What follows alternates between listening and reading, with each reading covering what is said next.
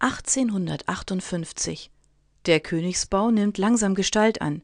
In einem ereignisreichen Jahr. Zum Beispiel beginnt in diesem Jahr die Zeichnungsfrist für die Suezkanalaktien. Der Suezkanal, ein Schiffskanal in Ägypten zwischen den Hafenstädten Port Said und Port Tawfik bei Suez, verbindet das Mittelmeer über die Landenge von Suez mit dem Roten Meer. Damit wurde der Seeschifffahrt zwischen Nordatlantik und dem Indischen Ozean der Weg um Afrika erspart. Der Kanal ist damit Teil der maritimen Seidenstraße.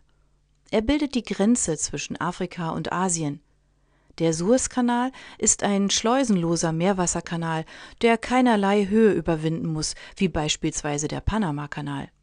Er kann so von allen Schiffen, Handels- und Kriegsschiffen aller Staaten zu allen Zeiten, Friedens- und Kriegszeiten zu gleichen Bedingungen benutzt werden. Für Kriegsschiffe kriegführender Staaten gelten jedoch Einschränkungen, zum Beispiel Durchfahrt ohne Halt und keine Versorgung. 1858 ist aber auch das Jahr, in dem Roland Hussey Macy mit Partnern ein Ladengeschäft in New York City eröffnet. Ja, Sie ahnen es schon. Ja, es expandiert im Laufe der Zeit zum weltweit größten Kaufhaus Macy's. Nach New York kommt man jetzt auch einfacher von Europa aus hin.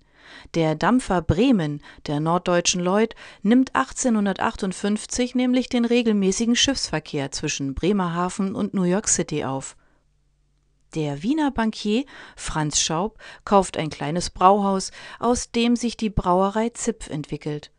Und Josef Leidy entdeckt das erste, fast intakte Skelett eines Dinosauriers in Nordamerika, nämlich den Hadrosaurus volkii 1858 ist auch das Jahr der ersten geglückten Verlegung eines Unterseekabels von Europa nach USA. Christian Almer, Charles Barrington und Peter Bohren gelingt 1858 die Erstbesteigung des als unbesteigbar geltenden Eigner in den Berner Alpen. Sie sehen, das war ein ereignisreiches Jahr. Und weiter geht's am kommenden Sonntag.